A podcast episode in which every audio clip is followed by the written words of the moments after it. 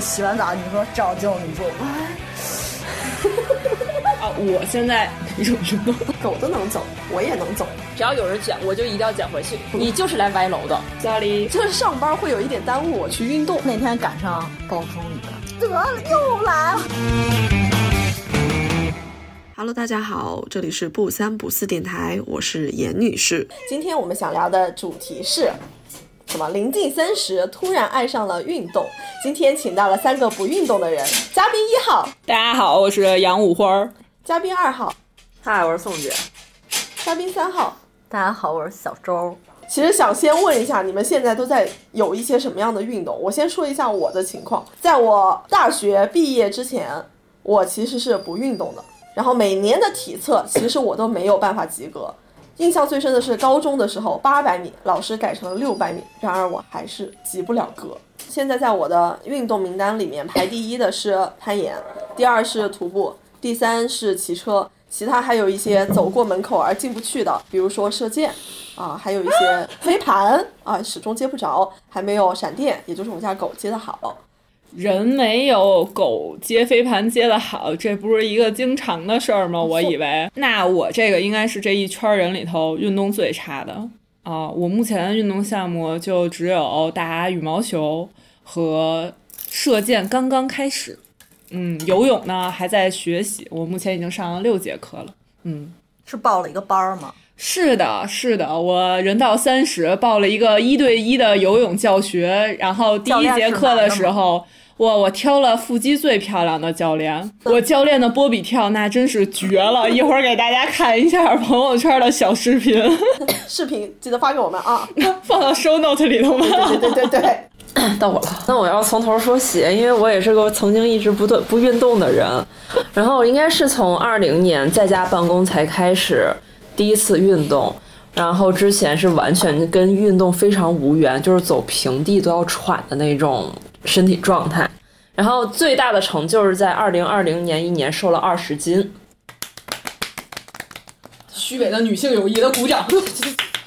在这两年，在朋友们的努力卷我下，我现在尝试的运动项目真的是非常的多。哎呀，给大家细数一下，从夏天开始到现在冬天的室内运动里面，基本上这一年尝试了，从严女士孜孜不倦卷了两年的攀岩。到夏天很流行的桨板、飞盘，然后最近又有在尝试去射箭，然后以及最近很多固定的一些运动项目，比如说羽毛球，然后还有非常多想去尝试的，但是还没有开始做的一些运动项目。哦，还有爬山、徒步。小周沉默了。小周沉默了。小周，小周已经远离这个运动圈很久了。小小周是年近三十开始不运动了。对，年近三十开始不运动了。我就是倡导女性，就是说放宽心，何必呢？最小的时候啊，学生时代是非常讨厌体育运动，就是每每在运动课上都是能偷懒就偷懒。每次女生体育课，一般老师说开场跑两圈热身，然后我跟我那个好朋友每次都躲到那个升旗台底下，然后就是当队伍第二圈已经路过我们的时候，我们再悄悄回去，然后这样就能呃少一圈半。啊，这就是我们每天最大的乐趣，而且我的立定跳远就是从来没有跳出过自己的身高，就也没有及过格。我觉得这个应该是很多人的痛，这应该是在在所有人的痛。立定跳远是不是那个在沙坑前头？也没有那么夸张，那叫叫什么三步跨栏？哎，那叫跨栏。明白了，体育有多差 啊？那叫什么呀？这第一期的第一个有奖互动啊！现在根据以上嘉宾的描述，这个运动项目叫什么？好，下一款。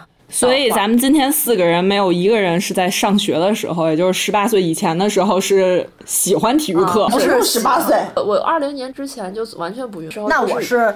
在座的运动老老人老将了，老将了，老将了。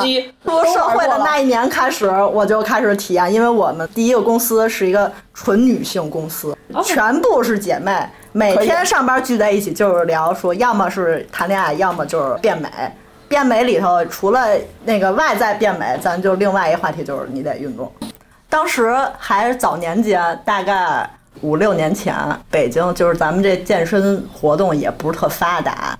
我们当时在国贸那块儿上班，也是感觉是自己是都市丽人，那边有当时新兴了一个健身房 Space Cycle，洋气哦我们。没在国贸上过班儿。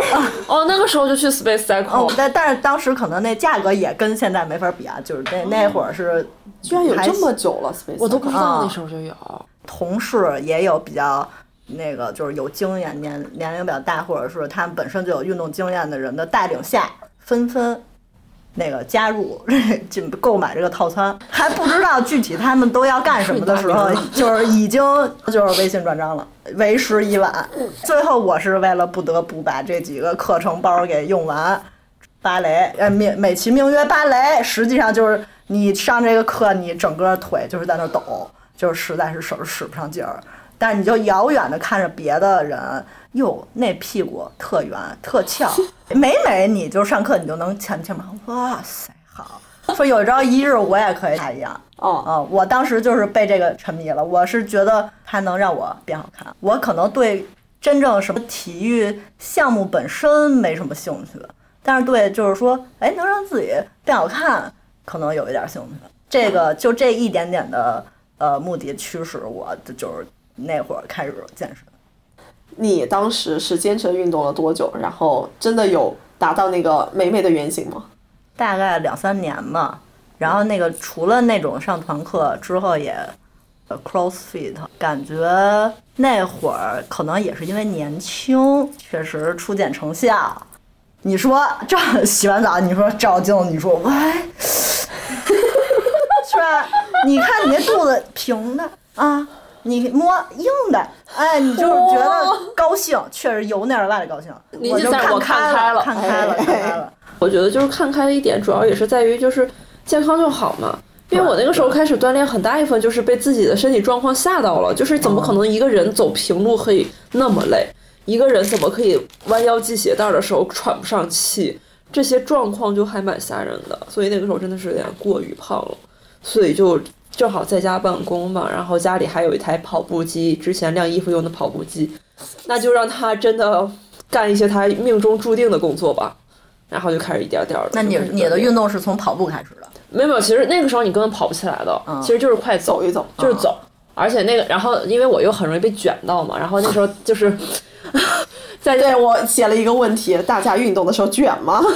哎，我先承认啊，我我不是我不卷，但我容易被卷到。只要有人卷，我就一定要卷起卷回去。然后那那这也不叫卷吗？你都卷回去了，还我不叫会主动卷吗？卷别人嘛。如果大家都很 peace，真的吗？你不你又不 peace。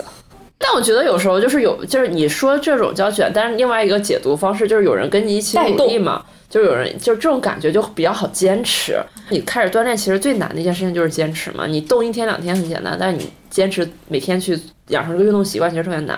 然后那个时候公司就是因为考虑到大家都在家办公，然后专门搞了一些线上活动，这种小组健身竞赛。然后就是每天小组加起来的卡路里总数，坚持一个月，看谁最高。其实也没有什么实质性的奖励，但是就是会有一个排名，这个排名是一个共享文档，大家每天都能看到，就是其他小组的进度。然后你每天看到小组里打卡，就是有人，比如说今天跑了十公里，明天就是怎么样，就是每天消耗特别厉害。然后那个时候我真的就是被卷到，就是我就是高低不能做后半截儿，然后我没没动过歪心眼子吗？就是你微信步数什么的，就是以以这个手速来控制一下你维持在也挺累的啊，对那个其实也挺难的。啊不好作假。对对对，其实你靠摇，其实效果没有那么好。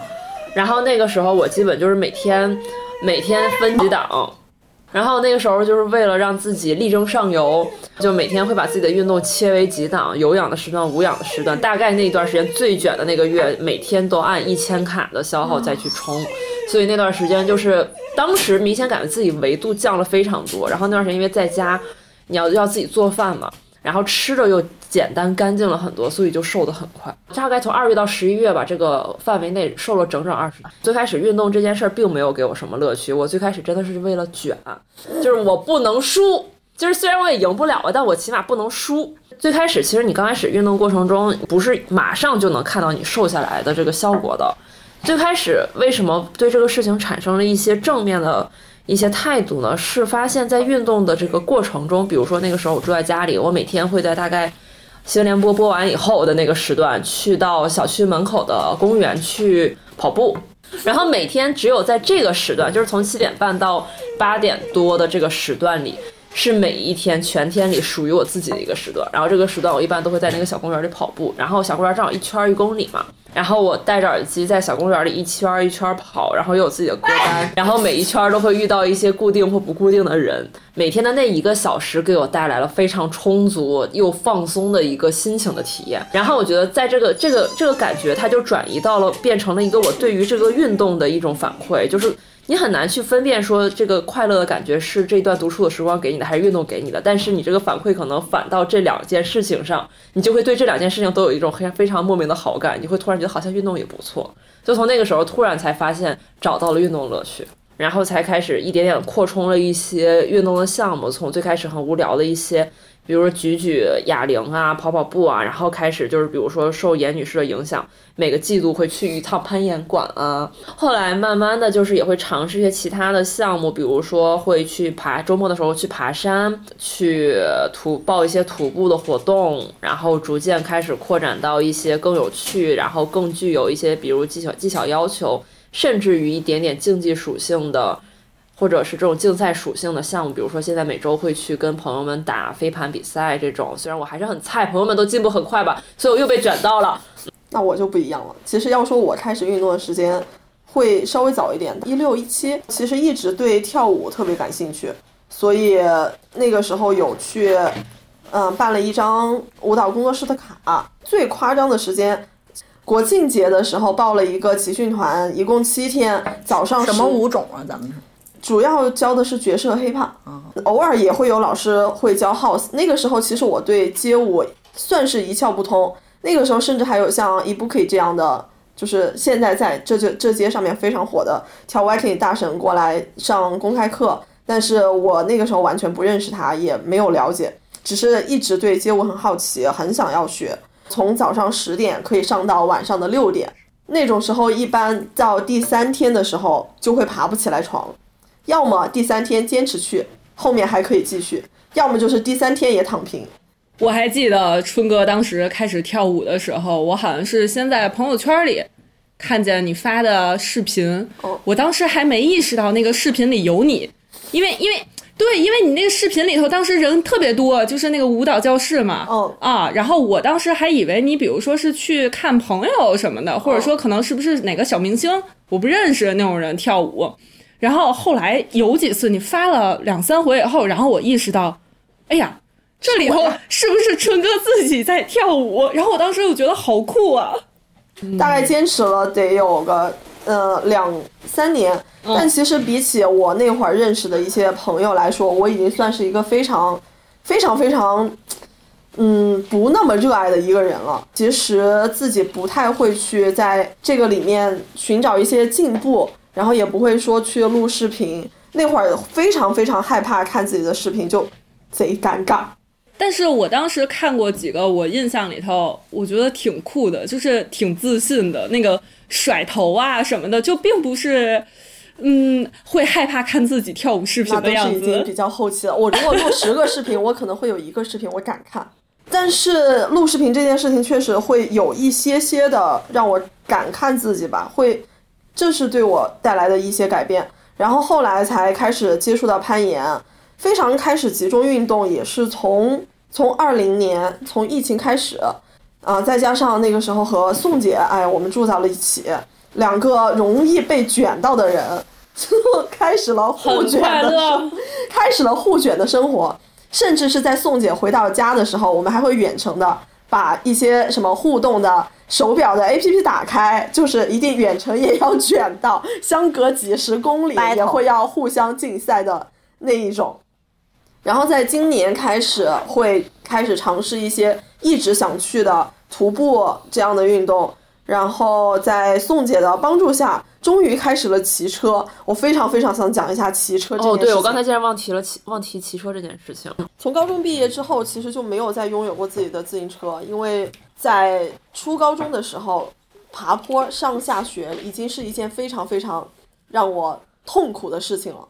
所以在我的记忆里面，骑车约等于痛苦。所以在后来工作了之后，骑车只是呃用于最后一公里，比如说从地铁到家，或者是一些短途的移动，大概也就是一两公里。但是也是从今年北京疫情开始，会有一些公共交通不方便的时候，也会有堂食被关闭的时候。有一次是尝试了用宋姐的自行车从家骑到公司，大概有七公里。那个时候非常惊艳的感觉是什么？自行车可以骑这么快吗？是真的可以和共享单车有这么大的差别吗？然后那个时候才动了想要买一辆自己的自行车的心思。小时候看到别的男生骑着觉得特别帅，想要有一个大轮子的细轮子的车。那个时候也没有研究过，所以是买了一辆公路的自行车。时间大概是五月份，是北京还在停止堂食的时间。那个时候骑着自行车去了温榆河，然后也经常骑着去二环。就太爱吃的人，为了去吃到一些，呃想吃的东西，想要来一杯，所以就会骑着自行车到二环去转一圈，假装那个时候生活还是还蛮正常的。所以有了很多和陌生人一起的集体记忆，在二环安定门外的大街，呃，有很多人坐在路边昏黄的灯光下，在小酒馆的门口递出来的一些用塑料杯装着的鸡尾酒，还有一些老板的眼神暗示。然后以及随时可能会撤摊儿的这些瞬间，算是和陌生人的集体记忆。然后现在会尝试射箭、飞盘一些暂时还不擅不擅长，可能以后也不太擅长的运动。关于刚才这位朋友骑行的故事，我想补充非常多的细节。因为作为一个在平原长大的人，就是骑车一直给我是一个非常非常有正面反馈的运动项目，并且准确的说，其实它在我眼里应该也不算是一个运动项目，它是一个生活的必要的组成元素。因为我从上学开始，基本初中啊、小学的时候是妈妈骑自行车送我上下学，然后初中的时候开始有自己的自行车，我用了很久才学会自行车这件事情。然后我终于在学会自行车以后，拥有了自己的自行车。然后从初中开始到高中，基本都是在拿自行车作为通勤的一个交通工具。然后在平原上骑车，真的就是纯一一项非常纯粹的竞速行为。你完全不用那个时候，我对于自行车爬和爬坡这两个关键词是没有任何的关联属性的，在我的头脑里。所以自行车对我的心里就是留下一个非常正面且快乐的回忆。直到毕业开始再次重拾重拾，不能叫用重拾这个词啊，开始运动以后，所以然后包括搬搬到跟严女士一起住以后，其实当时就很坚定的，就是买了一台动感单车在家里用来去做日常的有氧训练。然后那个时候我还会邀请严女士要不要一起骑车，她还非常非常坚定的拒绝我。她的拒绝理由其实就是说，哎呀，山城长大，自行车都是痛苦的回忆，自行车太没意思了，自行车太太讨厌了。然后对不起，我想打断一下，山城长大的不是应该从小骑山地车吗？是的呀，我的初高山地中的车也就是不自动爬坡 对是就是硬骑上去，硬骑上去，是那种站着骑吗？对，就是那种，如果想要爬上那个坡，真的很多时候那必须得站着骑上去。我觉得你攀岩是有童子功的，有啥童子功啊？就是大概有肌肉十五年，对对，大概有十五年、十十好几年没有我再骑过登不上。去，你能登？因为最开始我自己就是骑共享，因为我有事儿没事儿，就是比如说还有一段路的话，我就是骑开个车，我就是骑了。然后包括之前也有过，就是从家骑到一些景点儿，然后吃饭点儿就骑个多少公里。然后我骑像比如说这是多少公里呢？十公里以上，差不多十公里以内吧，因为你共享单车大概你哦的上限也就到这儿了。像那时候我去上班大概就十公里，我就可以骑共享单程的话，因为有的时候你下班晚了，你打不到车嘛，我被逼无奈就是骑，干脆骑个自行车那我是不是我宁愿宁愿等车，甚至货拉拉，我都一定得打车回来。我从来没有想过我可以骑共享单车。因为你十下班公里太晚了。不不是因为那个骑共享单车回家这件事情就在我脑子里面。不成立。对，没有这个选项啊！对，所以那个时候我下班就十一点多，就根本叫不到车，我干脆就直接退出取消，我就直接锁解锁扫了一辆那个共享，然后我就沿着四环辅路一路骑回家，大概十二公里吧，然后一路非常的快乐，因为路上没有车那个时候，你就是骑的非常的踏实，非常的放心，非常就享享受那个清风拂面的那个过程。然后晚上回家特别开心的给严女士分享我的这个激动的心情，然后严女士 be like。沉沉默不语。我无法理解，我是真的完全没有办法 get 到。在当时我是真的没有办法 get 到这件事情。但你不会有的时候就是遇到一件特别难骑的小车，就导致你整啊个，行有时候程会是那个啊链特别卡，但我不会把这件事情怪于自行车这项行运动，我只会怪这这辆辆自行车。然后后来我们俩搬家嘛，然后我就搬到就是，然后后来我俩新家就离我现在的公司就很近，大概就只有呃小几公里的距离。然后我那时候动了自己买自行车的心。然后那个时候其实就是大的自行车流行潮还没有到，然后趁着，然后我那个时候去买自行车，甚至还能享受一些折扣，然后又货又非常的充足，然后我当时就非常怀揣着一种非常单纯的通勤目的，然后想，然后就买了一个折叠的这种车，当然不是某部了，也没有那个预算，就是买了一个最便宜档的，主要是等不起。就是那个还有现货吗？看色儿、颜色、颜色要求，哦，很多颜色是有现货。哎，呀，这标准的普通话？你就是来歪楼的。哎，，sorry。然后当时想的也很简单，就是如果周末出去玩的话，把车折起来放在后备箱，我出去玩也可以再骑一骑，就是特别好玩儿。然后严女士真的是当时就是眉头紧锁，想说哎为什么我出门要带一辆折叠自行车出去？我掏出这辆车以后，我有什么快乐可以获得吗？然后事情就发展的很快，然后突然我们就哪儿也去不了了，然后又没有车在汽车吃柴吃油的这种汽车在手上，然后我的小自行车就发挥了极大的作用。我甚至给我的小折叠车装了一条用来装货的，呃，捆货的那种袋子。小车装了很多配件儿，有小车包，在后座上专门弄了一个这种装货用的，就是我我有点忘记那个学那个专业专业名词什么，反正就是有一个专门的袋子可以固定货品在这个车座上。我甚至就是做过，就是绑绑着两个露营椅，就是骑到河边，然后吃早饭。然后终于在我很努力的这个安利下，然后严女士终于有一天早上骑着我的自行车去尝试了一下上班，然后从此这个事情就一发不可收拾了。事情就发生了一些重大的改变。然后呢，这个是前话的一些信息补充。然后刚才严女士其实也跳过了非常多她买车的细节，比如在她取车的当天，我骑自行车陪她去附近的车行取车，取车的当天我们就骑去了长安街。然后享受了一下风驰电掣的感觉，然后第一天就是打了一个二十公里回来，然后这个劲儿甚至没有过，然后当周又打算骑去河边，然后但是因为路途过于颠簸，然后就有点放弃的回来。然后后来这个事情一发不可收拾了，然后严女士频频的在每天下班后发来邀约，说走啊，今天长安街呀，卷起来呀。最夸张的时候是我们，嗯、大概我要十点之前到公司，然后我和宋姐会六点出门，带上狗，骑车到温榆河，在温榆河边儿摆上露营椅，吃个早饭，晒晒个太阳，然后逛一小圈公园儿，然后再骑回来。狗全程是跟着我们跑的，大概也就是三十公里左右吧。我觉得大家应该能听到背景音狗在哭的声音。想起来那一个早晨，谁也不会想到说我在上班之前我已经骑了三十公里了，然后我又骑车去了公司，那是最卷、最疯狂的、最夸张的时候。哇，你们这个体力真的太恐怖了！我上个周末开车开了单程三十公里，到地儿之后，疲惫不对，堪到地儿之后我就直接跟朋友说，我让我缓一缓神儿。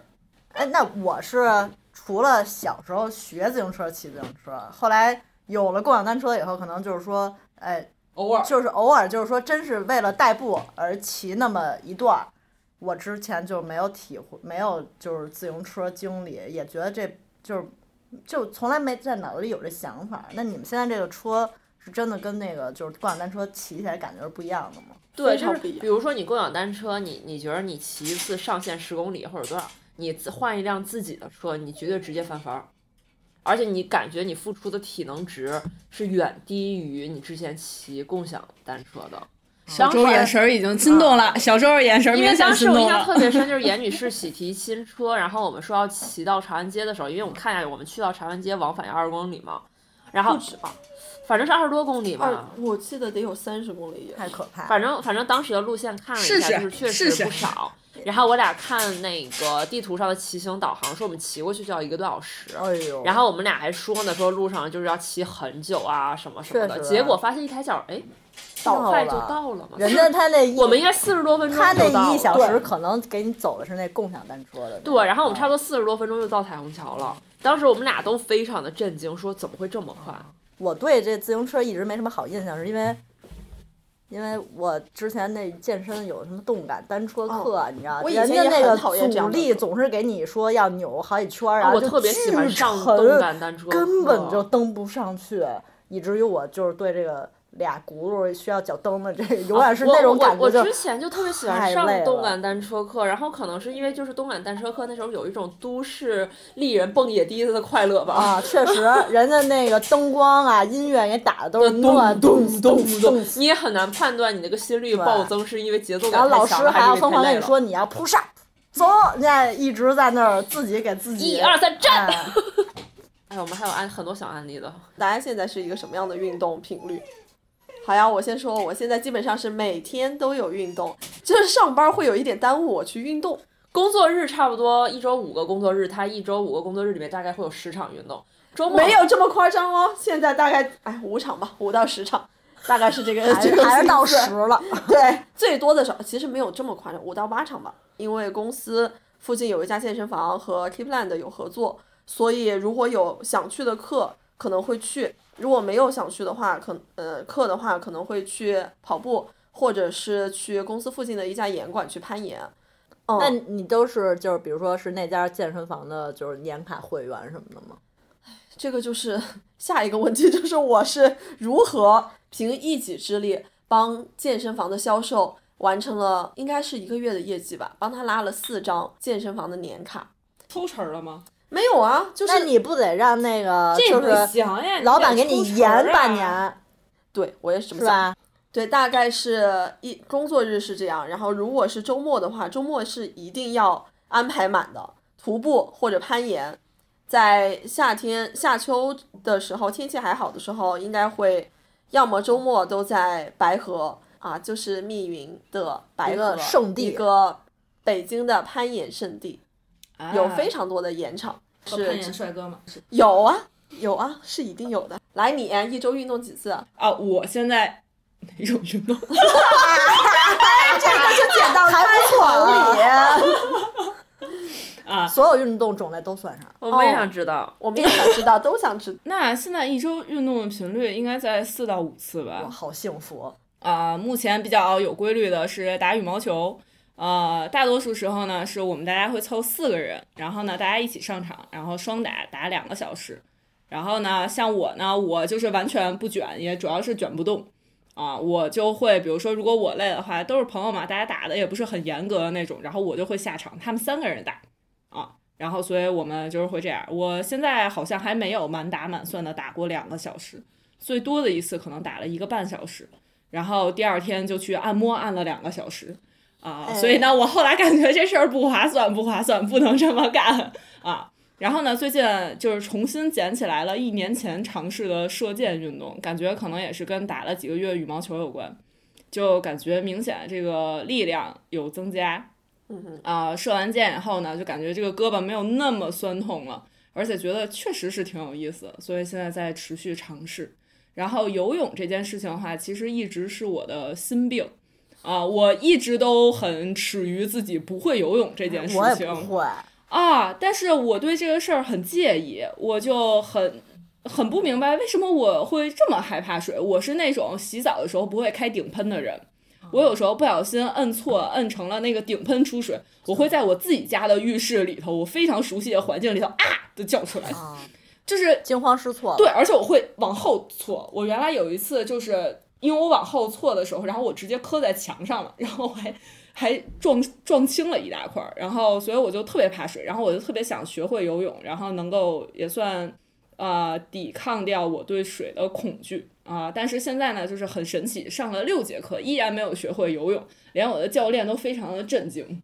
天天最近给我发信息，问我什么时候再去上第七节课。我跟他说我有点儿挫败感，啊，然后教练现在每天就是经常的鼓励我，而且很有规律，都是用他午饭的时间啊鼓励我，鼓励我去上课。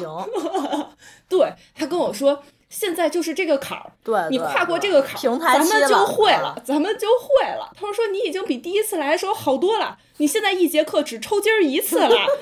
其实最开始我是觉得，因为一对一教练的注意力肯定在我身上，对他能第一时间捞起我来。但我的教练对我这个解释表示，你报名的时候，他们跟你说这个池子只有一米二了吧？你知道你有一米六八吧？然后我说我知道是一回事儿，我害怕是另一回事儿。然后教练可能本着。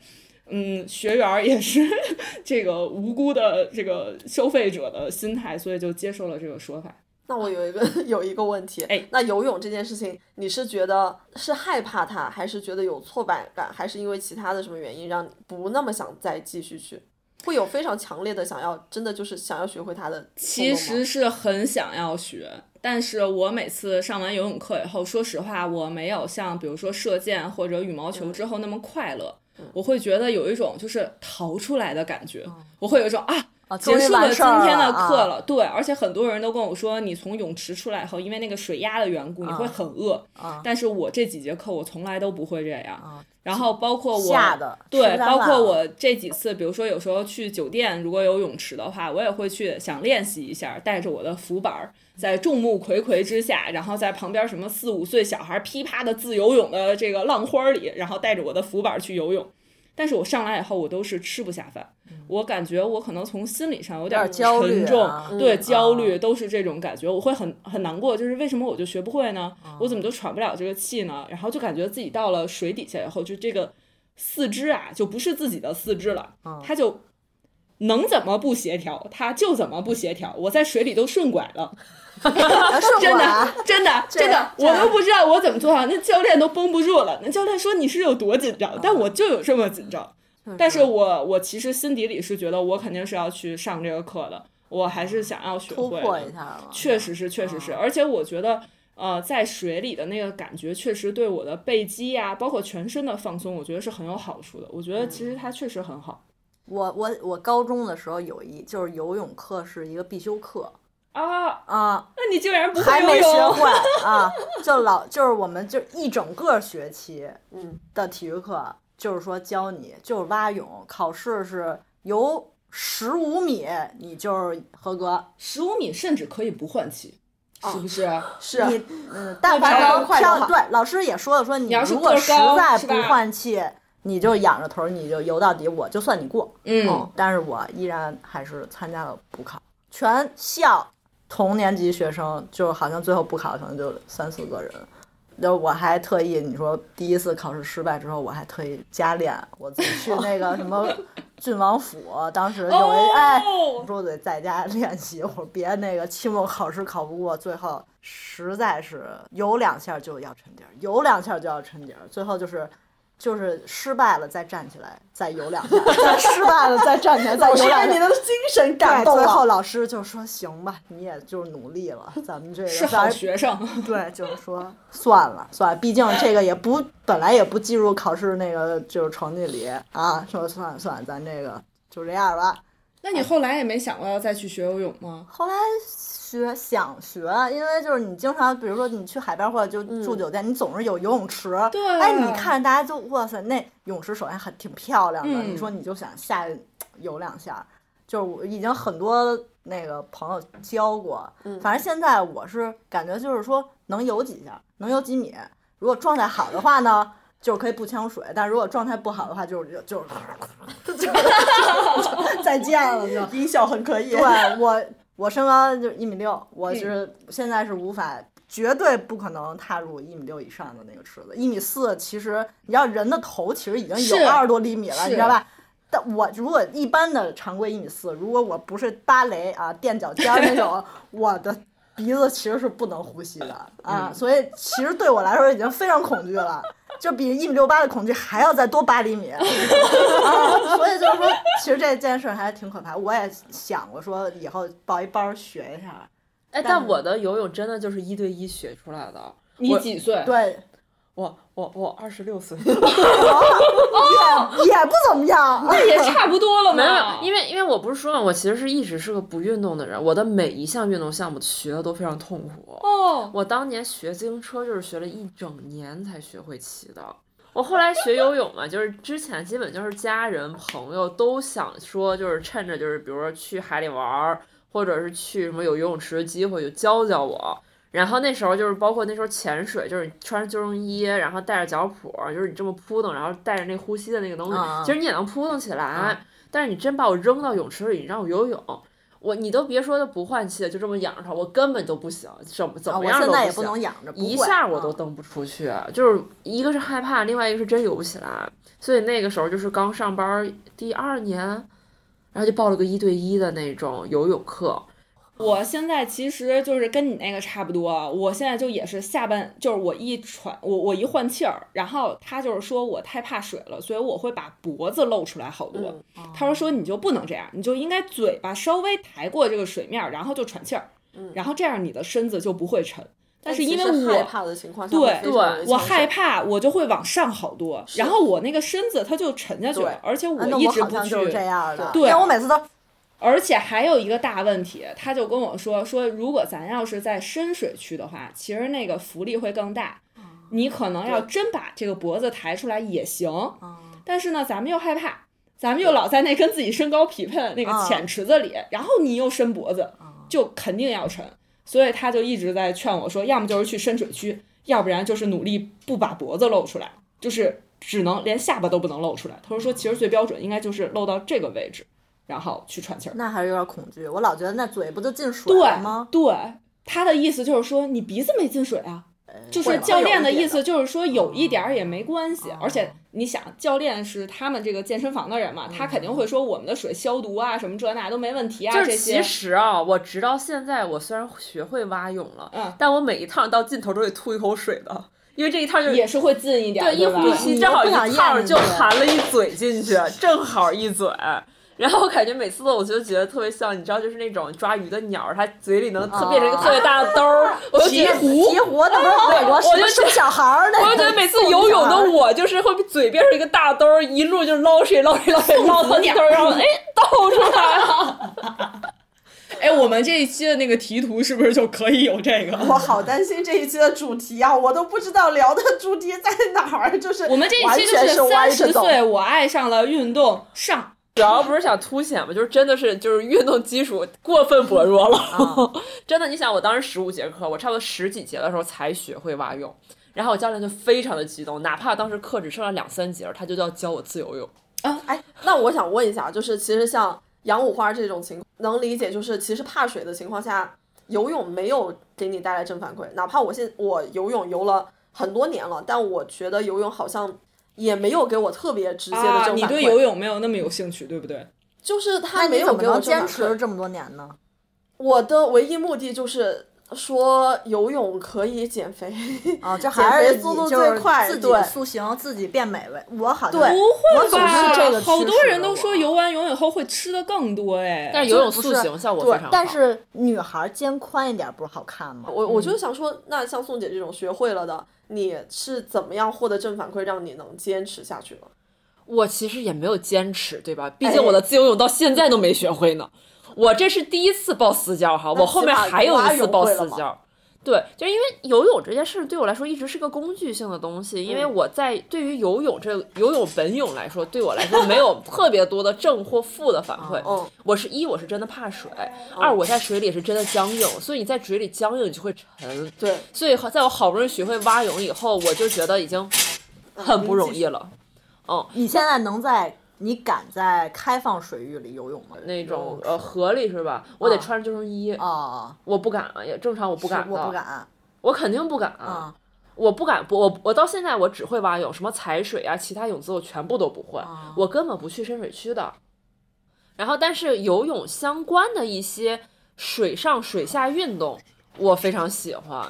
就是游泳这件事儿对我来说没有正或负的这件事儿，因为它对我来说更多是一个工具性的一个存在。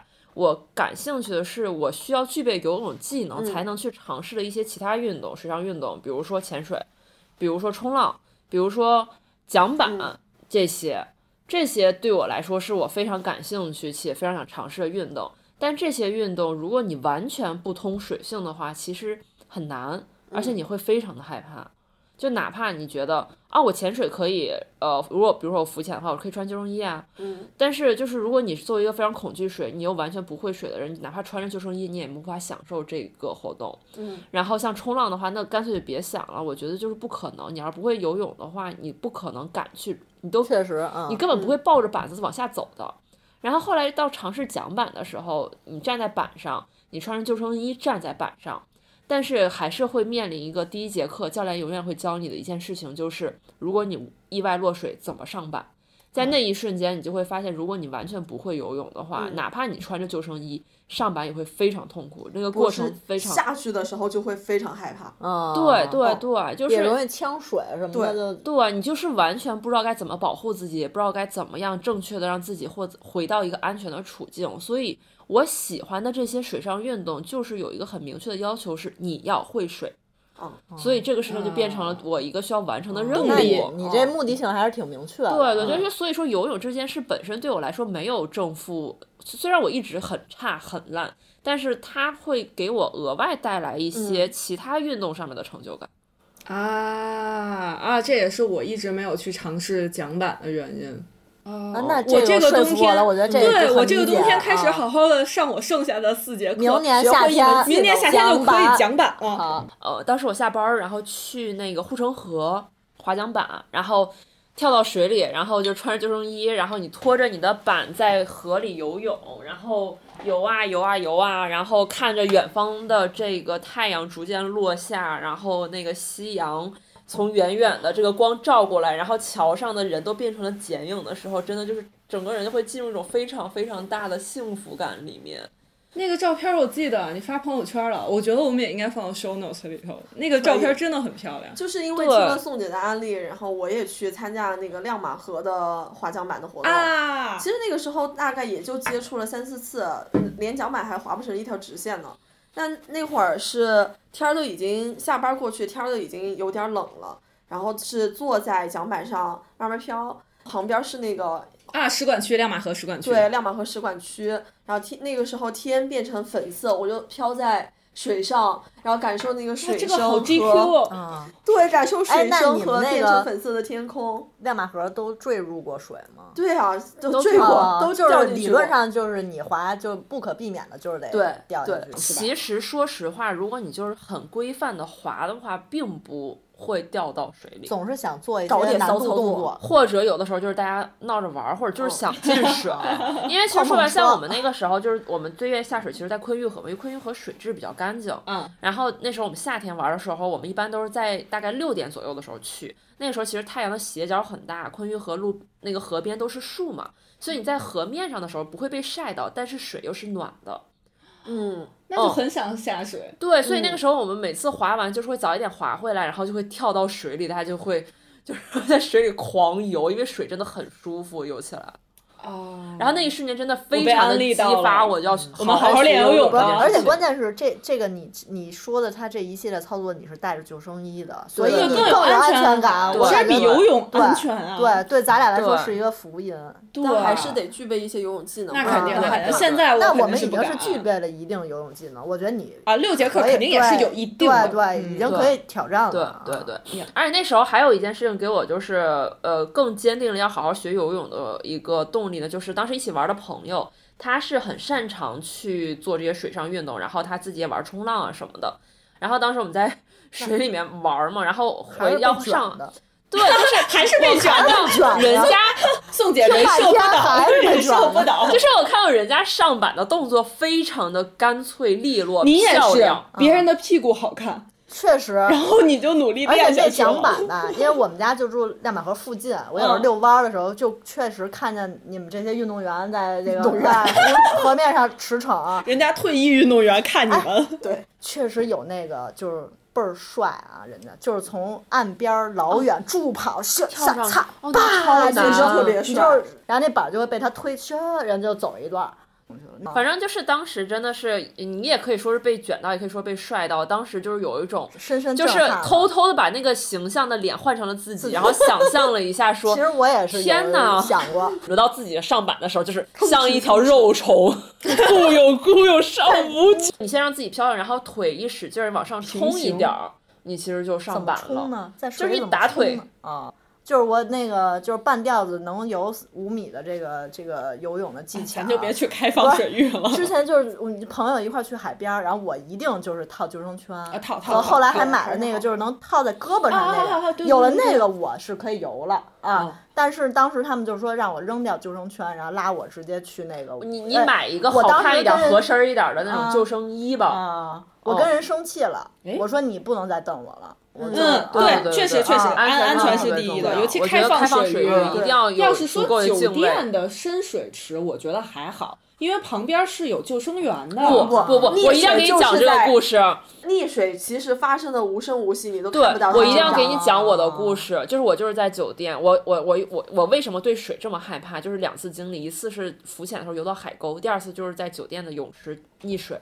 你可以叫做溺水，基本上是那个人没发现，没有人会发现的。发现不了你。是无声无息的，你不会求救，你是发不出声音的，你甚至都已经不能扑水花了，是不是？因为当时那个泳池的设计很奇怪，而且它的标识又不够清楚，它是两头浅中间深，五十米的池子，啊，它并没有一个非常明确的标识。说这儿深，对，所以当你起步的时候，你就是凭印象觉得都是深水区和浅水区。当你起步的时候，发现水只有这么高的时候，which is 一米二，就很放心。你很放心。然后那时候我也很菜，刚学会游泳不久，就是非常狂的喊着大家说：“ 走走走，我们去泳池游泳，这个酒店有游泳池。”然后你又发现，哎，这个泳池全都是浅水区。然后那个时候我就刚学会游泳，我是没有办法一口气儿游五十米的。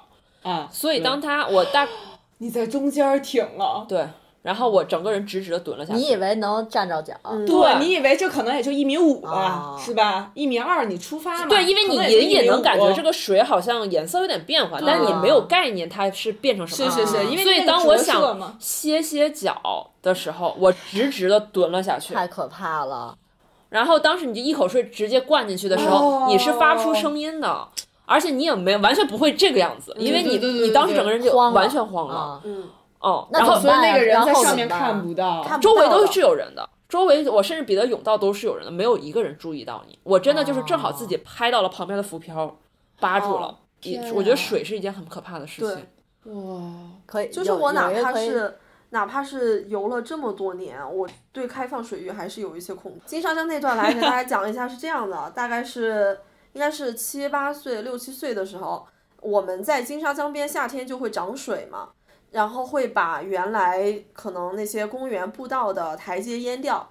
我们夏天非常流行的一个娱乐活动就是去江边踩水，可能就是最多没到小腿这个位置。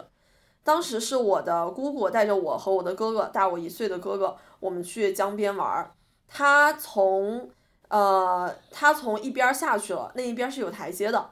然后我看他下去了，那我也去踩一脚，我从另外一边下去。但是那一边就是一个非常大的一个平台儿，它没有台阶儿，我一脚直接就踩到了，直接没过了我的头顶。哇塞当时你会游泳吗？天啊，我鸡皮疙瘩都起来了。哇塞！然后当时的金沙江还不像现在上游有水库，是非常浑浊的。我其实我现在没有太多的记忆，但是据说后呃当时是我的那个姑姑看着下一个浪打过来，抓了一下我，第一把没抓到，然后我又被浪打回去了。第二个浪打回来的时候，我姑再抓了我一把，直接瞪着我的手臂给我给揪起来了。感谢姑姑，对，啊，我浑身鸡皮疙瘩都起来了。真的对，其实是一件非常恐怖的事情，但是可能因为我心大，而且是因为事情距离了很久，我对水还就是在游泳池里面不会有那么害怕，我对开放水域还是非常的恐惧了，敬畏，对敬畏恐惧。我觉得还是是要保我觉得我不会的如果有一天去开放水域的话，我应该就是穿新买的泳衣，然后去做作的摆拍一下，啊，以后然后照二百张相以后立刻回屋不不不不，照二百张就晒黑了啊！就是我会跟他非常明确的提出来，我要拍出这样那样那样的感觉，然后你要在二十照着这张里面照片给我拍。对，你要在二十张里面，然后就拍出来能让我今天晚上发出九张照片的那个，你明白吧？如果没有的话，明天你就被 fire 了，然后然后你就是大可以了，明星，是这个意思的。所以刚才是聊了一些关于运动的危险。有没有一些觉得它有危险，然后怎么样去认识这个危险的过程？我我之前去去马马代那个出出去玩儿，哎呀这有年头了哎有年头了，有年头了。那个新婚燕尔，咱们走得蜜月一个啊！哎你说这世界上咱们哪个能配得起这个蜜月这俩字儿呢？走马代。但那时的我不太会游泳，非遗一天一夜，你终于到那儿了。第一天下水，说好从那个屋边上走下楼梯，游了不到五米，我突然就是被感觉我的脸和胳膊就被针刺扎穿了。我当时跟老远老远我我我老公我说，快过来救我，我被扎穿了。然后人说，然后他在远处看，你没事儿啊，你看着挺好。但我说不行，巨疼。然后后来他过来以后，然后我整个开始就是那个全整个我半张脸和我的右胳膊全就是就红肿了，就是被水母给蛰了。哦，而且在上岛，人家那个给你那个就是简单介绍的时候，人岛上向导跟你说，我们这岛特别安全，说没有 没有水母，说那鱼都特别好，有海龟，有海参什么，有那个你各种看，还有小鲨鱼什么的。啊，说没有水母，你放心，这个季节没有问题，非常安全。结果我下去就是从自己的酒店屋里头，就真的不到十米的距离，就全部就是被被刺还是第一天，第一天，我当时想，我一张照片都没照呢，我花这钱，我过来，我就完了，我就完了。我说我今天，我当时想就是是不是就是飞机给我拖走了，幺二零我走了。然后后来那个我走到那医务室，人家说啊，说明白了，说那个你被哪哪一款水母蛰的呀？我说我怎么知道？我说我没见着水母，我就是下去，我不知道为什么，我就觉得我身上就是被攻击了，特疼，就是针针扎一样刺痛。后来就觉得特烫那种，就就是那种感觉。然后他说啊，那一般也没事儿。说这样，你回屋里把浴缸放满最烫最烫你能接受的热水，你就是把你受伤的肌肤就是浸在里头。然后呢，我说啊行，你然后我说你不给我开点药什么的，他说不用。我说啊，对，当时就已经就是有一种就一根浮有花儿似的，就是就是全是红的。我说啊行好，我就先回酒店了，开始百度，手机百度说被水母蛰了怎么办？然后人家说说。千万不要用热水冲，一定要用冷水冲。就是你现在可能百度都能百度出这种答案来，嗯然后就，但是也有的人说，哎，就热水冲或者用醋泡，用什么各种能就是因为不一样的水母，生活小妙招。我当时就非常恐慌，我说到底该怎么办？反正最后还是说，要不还是泡泡热水，因为他给我致残了，我在我还能找他，嗯是吧？啊，我就过去泡泡，结果就是真的就泡了十分钟，消失了。真的，我当时就是我照照镜子，真的一点儿一点儿在消失，基本上就十分钟以后很淡了。就估计这确实没什么剧毒，哦要不然我也他们这个水域可能确实确还比较实确实确实。所以后来咱这照片拍的怎么样？没没没少拍啊，特别好确实没少拍啊。但这个也确实更加深了我对开放水域的恐惧。就第二天，一大哥过来跟我们也被分享蛰了也被蛰了，可能也是那分享一点经验啊。泡热水，人也也好了 啊。后来又过了就是一一两天，去是有一岛的什么活动，你就是从你那个自己的岛，然后那个原教练开船，然后给你带到一个另外一个新的岛上，说你们进行一个自由探索和一个浮潜。那边说那边的鱼和植物更好看，然后那天赶上暴风雨。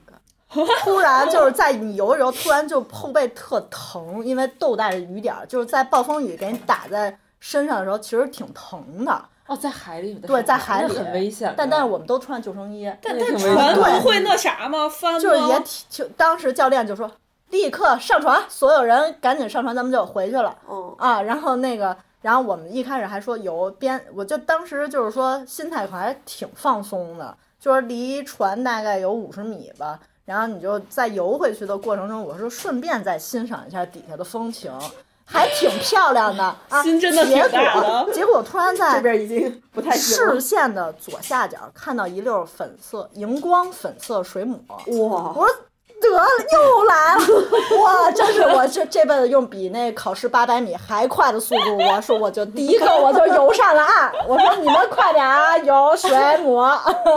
我跟你讲，我有深海恐惧症。你讲你往下看的时候，我整个人都不好了。确实挺可怕，因为你在暴风雨的时候，原来的那个天蓝色会变成深蓝色。我我我特别怕黑水，我是海沟完全没有冲走了。我是游到海沟里面。啊，我这还好那下次还是谨慎一点吧。啊。就是之前就是不知道天高地厚，然后下去浮潜，然后当时岛上没有救生员，然后只有我和我爸我妈三个人下水。然后你下水以后，你其实你的目光是正直向下去看下面的一些生物的，你根本不会去注意周边的人往哪儿走了。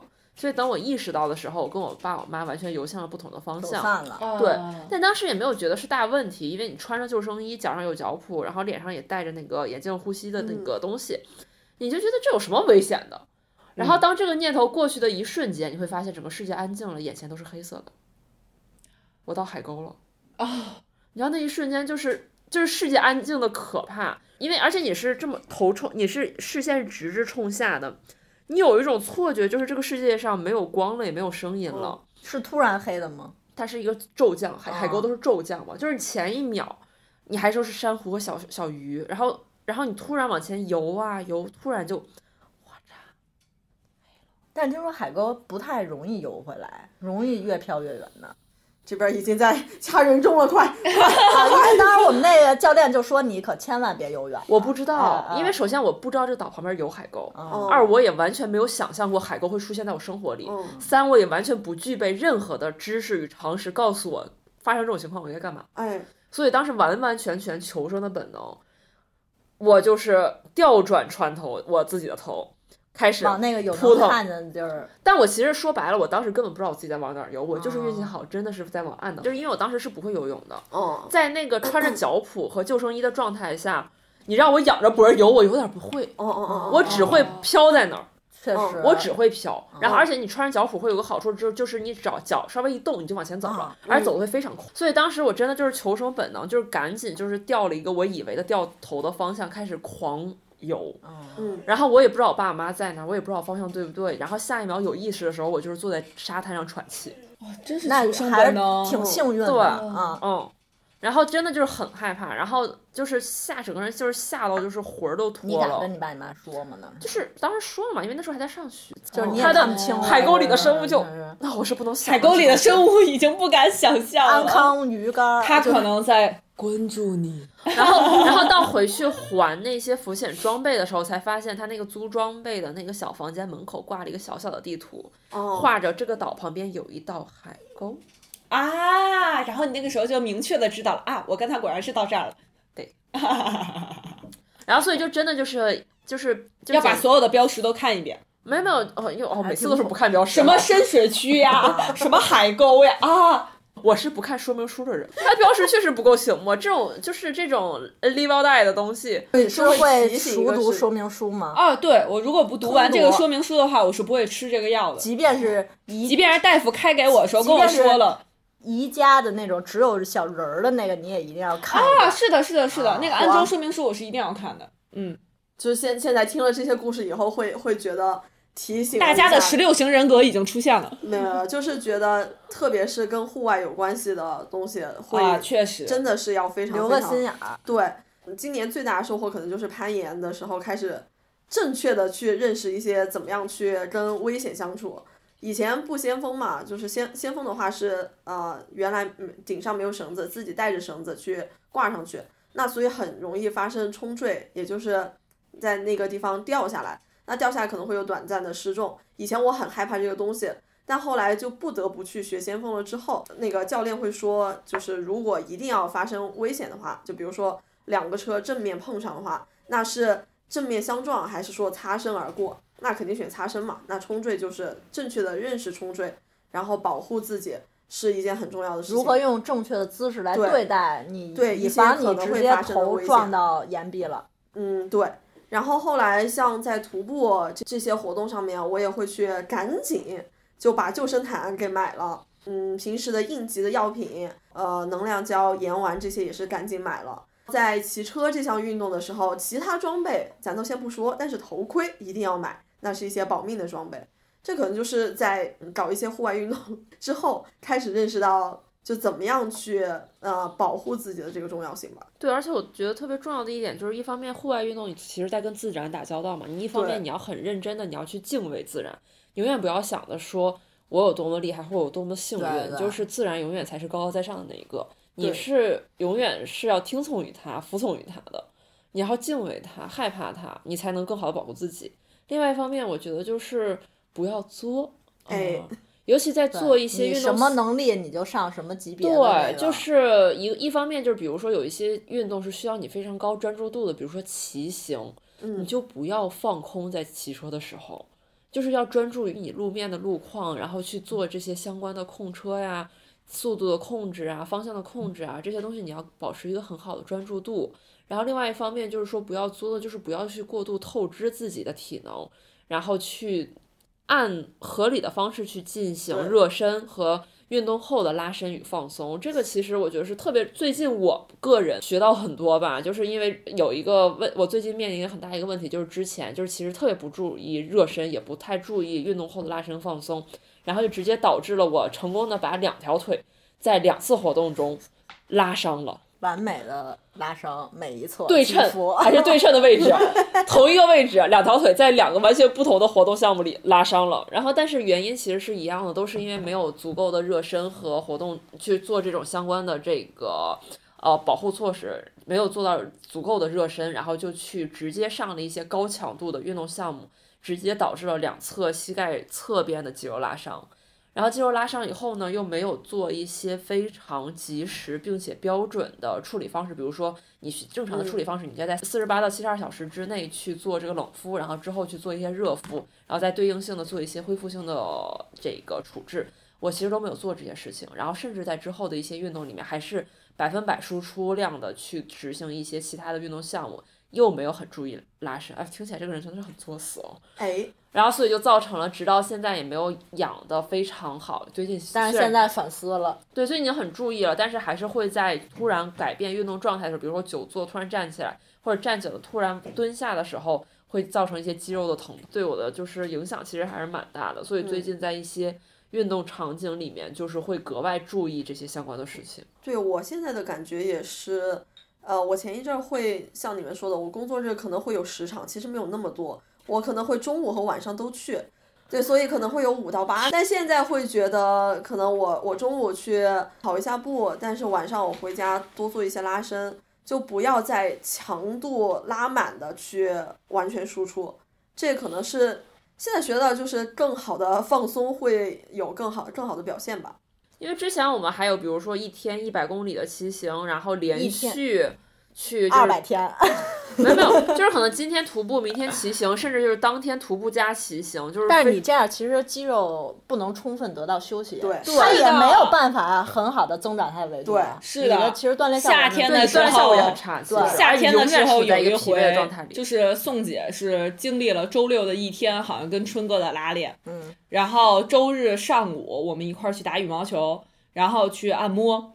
然后宋姐发出的那个惨叫呀，那个按摩师傅都有点震惊了。按摩师傅最后说是，我就碰了你，啊怎么了？我怎么你就？我我没摁呢，我还没开始摁呢。那那你想让我怎么摁呢？就我感觉那个按摩师傅就觉得完了，来讹人的人了，啊就。本来就是生脸就是生脸，就是生客，然后就感觉就是来讹人的。那个真的，当时我就在宋姐旁边那张床，然后听的真的是特别惨烈。嗯还好，然后他还一直跟那个师傅说说啊对不行，这儿酸啊，这儿疼啊，这儿是蚊子包啊，那儿也是蚊子包啊。昨昨天我被蚊子咬了好多包，然后我就 就所以，所以我现在其实就降低，我也降低了一些我的强度嘛。以前就是非常努力的在追求自己的，强度。对，有在刻意追求这件事情。但其实你每一次高强度运动完，你后来的那一天和两天的充分休息，是恰巧是让你的肌肉的撕裂重新恢复的最好时机。那这么说来，像我这个运动频率刚刚好，其实稍。微又有一点儿弱，呃，加一点，微加，再进步，再进步，对再再再缓慢的一进步。年加个两三次，我觉得哎，好的，好的，好的，或或者我可以把我的强度提上来一点儿，比如说我很期待我能不能在今年之内真的羽毛球能打满两小时。哦，我以为你要说就是一天射箭两小时加羽毛球俩，射箭一小时加羽毛球两小时。啊，对，我的射箭目前连一小时都射不满，我要中间要休息。说到这儿，我们就聊一些卷的事情，就是你们在运动上有没有解锁一些什么技能，或者说今年有没有达成一些很有成就感的目标，想要分享一下的？那我的就是在攀岩这件事情上，我一直都是处于又菜又爱玩的程度。本来有一段时间是觉得很挫败，我都已经接触攀岩两三年了，虽然也是三天打鱼两天晒网，但是呢，呃，看到那些接触几个月就比我爬得好的人的时候，还是会觉得非常的挫败。但是这个过程里面调节的心态就是，哎，似乎我解锁了一些新的以前做不到的动作，然后今年能够达成的一些。目标就是很早以前开始健身，我就想，呃，想要完成一个引体，想要做一个标准的俯卧撑，然后想要呃试一次海豚下潜那个动作。如果不知道的话，可以 B 站上搜索一下海豚下潜，就就非常帅的一个动作。哇！但今年因为迟迟没有完成，就觉得非常挫败感，就暂时把这个目标忘了，但是也没有放弃运动这件事情。因为一直有在做核心的锻炼，也有做攀岩这一些运动，突然有一天发现我的引体可以做到半程了，可以做到一些些的海豚下潜和一个标准的俯卧撑了。所以这个是一些忘记了目标之后达成的目标，算是一个比较有成就感的事情。哇！所以呢，下一位，我我我要加一个，就是你们在家里头装的那个可以引体向上的东西叫什么？就引体向上杆儿啊啊！它的名字这么简单直白是吗？对吧？家用引体向上杆就是当我发现你们在家里头装了这个东西的时候，还有两根儿。对，而且在家里装了两根这个东西的时候，我就意识到了啊，这两个人真的在家里已经卷到。其实它的利用率也没有很高。我今年的感觉是什么？就是最开始我开始运动是因为打羽毛球嘛，然后这个契机是因为什么呢？是因为我周围有两个经常一起吃饭的女性朋友，然后呢，都是在去年年底的时候要结婚。他们两个人呢，就是面对着啊，大家知道啦，这个拍婚纱照呀、婚礼呀，就有很多这个女生都希望自己哎，人生足够瘦、身材足够好的时刻。然后呢，就是想要这个减肥。然后呢，但是我们的聚餐呢是不能停的，嗯啊，所以呢，大家就决定在这个聚餐之前，能不能安排一些运动的摄入之下。对，更多的消耗，对，增加一些运动。当然，我提的建议是让他们回去卷一些其他的男性啊，但是呢，被拒绝了。然后呢，他们就提出来了，大家要不一起来运动一下？比如说，大家也不知道要做什么运动，我们尝试了很多。我们最开始尝试的是壁球啊，我可以描述一下那天发生的是什么场景。呃，是因为其中有一个人的未婚夫的单位发了希尔顿的招待卡，然后我们看了一下以后呢。他们说要不去游泳，我说啊我不会，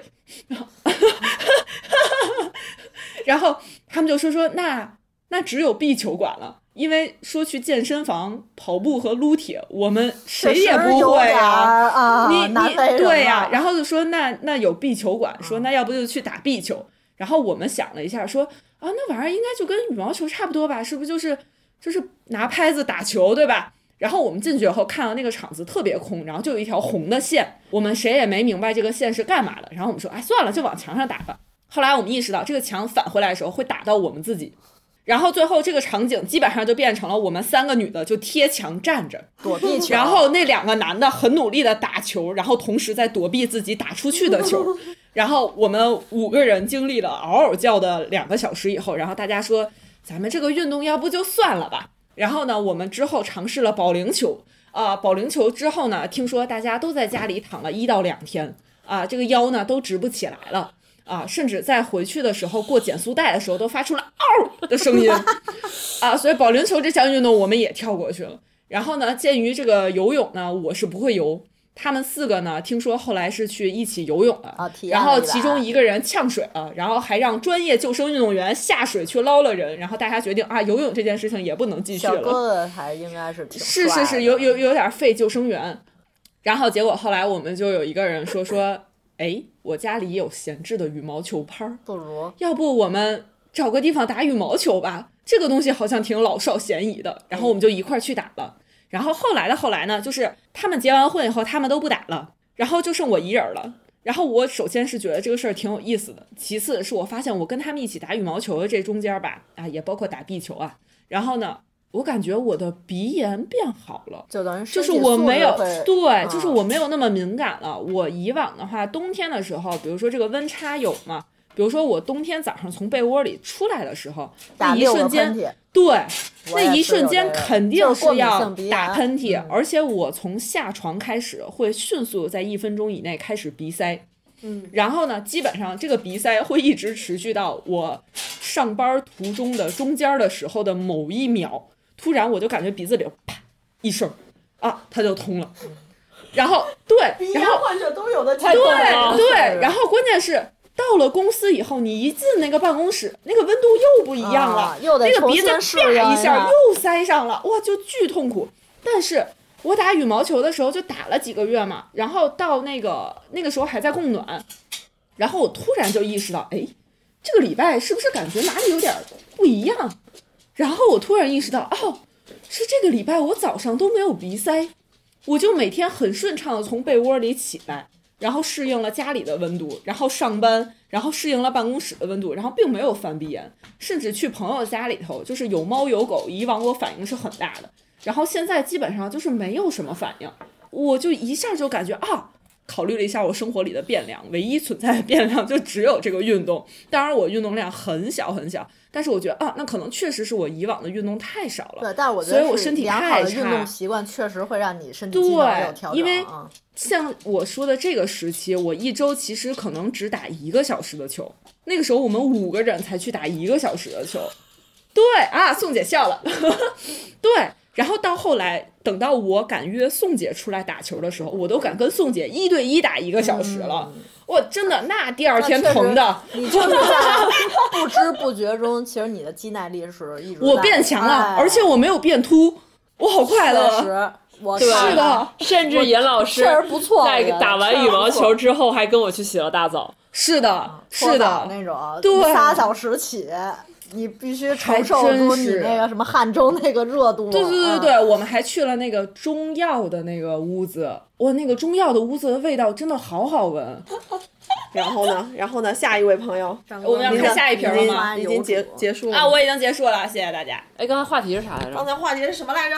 哦，我的成就感今年特别多，因为其实像我，我是二零年开始运动嘛，然后二一年开始爬爬山啊什么的，然后今年开始突然去拓展了一些运动不同的运动项目，然后也在不断的尝试中去看看自己的兴趣在哪儿，自己的擅长的点在哪儿。所以在整个这个过程中，其实有非常多的反馈和成就感。我觉得最初的成就感其实就是来自于那个骑行吧，我觉得是，就是第一次去尝试了，真的也是很努力啊，就第一次尝试了，就是从家里出发，当日往返一百公里，骑到了戒台寺，然后其中这就中间还有爬升。那一天真的完成一百公里到家的时候，真的感觉整个人很恍惚，就是你很难相信自己，就是曾竟然完成了。对，就是曾经体就是体力差到就是走路都会喘的一个人，竟然我可以在一天天还没有黑天还大亮的时候，我就骑完一百公里回家吃冰西瓜了。这个事情真的就是很没有真实感，但是它又真的非常非常的快乐。嗯，就是这是我相当于我今年整个跟运动相关的事情里面最大的一个高光点吧。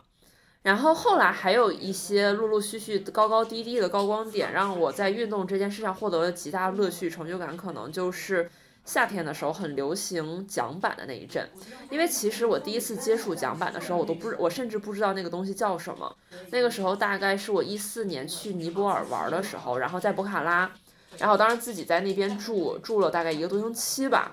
然后我也没有去徒步，其实就是每天在湖边住着，白天起来。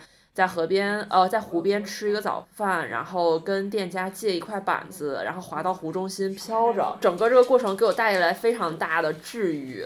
然后，但我当时其实完全不知道那个东西叫什么，然后那个时候国内其实也没有人玩儿，然后我也完全不知道它的术语应该怎么去描述这个东西，所以我基本上就把它遗忘了。然后直到今年，就是这两年流行起桨板的时候，我才突然意识到，说原来当时玩的那个东西它就叫桨板。然后我就去通过一些俱乐部的活动去报了桨板的活动，然后第一次站到第一次去河里划桨板的时候，然后发现比我想象中简单非常多的，我直接站了起来，嗯。然后就觉得哎很不一样哎，就是当年划了那么久都没有站起来过。然后竟然这一次很容易的、很快的一次就站了起来，然后在站起来往前滑的过程中，教练从我旁边走过，然后看到我滑，说：“哎，你是第一次来吗？我觉得你滑的非常好，我觉得你在这个事情上很有潜力。”然后我当时就突然有一种腰杆直了。啊，这么多年腰杆直起来了，我终于在某一件运动项目上面被别人夸赞了。因为当时的那一瞬间，也是我今年非常你难以。那个怎么样？虚荣心有没有当时就是爆表？我跟你讲，当时是一个夏天的临近晚上的时候，那个阳光斜斜的射了下来，我觉得整个湖有点面都是我颜色小高大的眼镜儿身了影。忘了我最擅长的是什么吗？为你而亮。对，然后当时那一瞬间真的就是非常有成就感，然后觉得这么觉得我竟然真的因为一个运动的项目被别人夸赞了，然后真的很快乐。然后后面又陆陆续续尝试了非常多其他的项目，有有擅长的，有不擅长的，有留下的，有没留下的。然后最最近的一次成就感是来自于就是最近突然奋发向上的严女士频繁的开始追求自己攀岩这件事情上的突破性。然后呢，就被他卷到，然后甚至达成了一周去三次严管的这一项成就，然后并且在他的机下买了第一双攀岩鞋，这是在接触了攀岩两年之后，对，然后再加上家门口新开了一家岩馆，基本就是步行可达，然后这个岩馆又是定线比较友好吧，就很好爬，然后就是穿着自己的新鞋爬上了一条 V 二的线的时候。整个人真的就是欢呼雀跃，在自己的小心尖尖上跳起了舞。就是我用两年的时间都在爬 V 零，然后就是它一级一级的嘛。然它后这个攀岩是不是一共 V 从零开始一直到十？零到十吧。但像现在北京的岩馆看到应该也就是到八，嗯，它是以不同颜色和数字来区分每一条线的难度。零是最简单的嘛，嗯然后到八就是最难了。一般的不太有运动基础的人去爬零线是稍微比较有保障的，对吗？你都不用这么说，你想我前两年都在爬零哎，对，所以就是突然一下子上了 V 一，然后发现自己还能上 V 二的时候，又是一种非常恍惚的喜悦感，然后甚至当时还出现了一条线。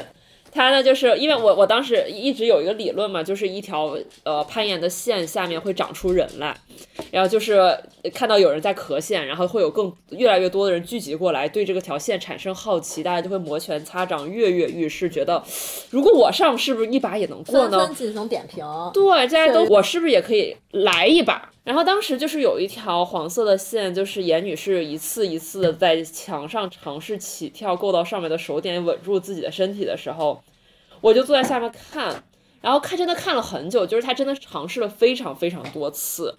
然后一方面我又觉得，哎，就是竟然可以一件事情尝试这么久，就是这么执着；另外一方面自己也悄悄地燃起了一个小念头，叫做如果是我，我能够到吗？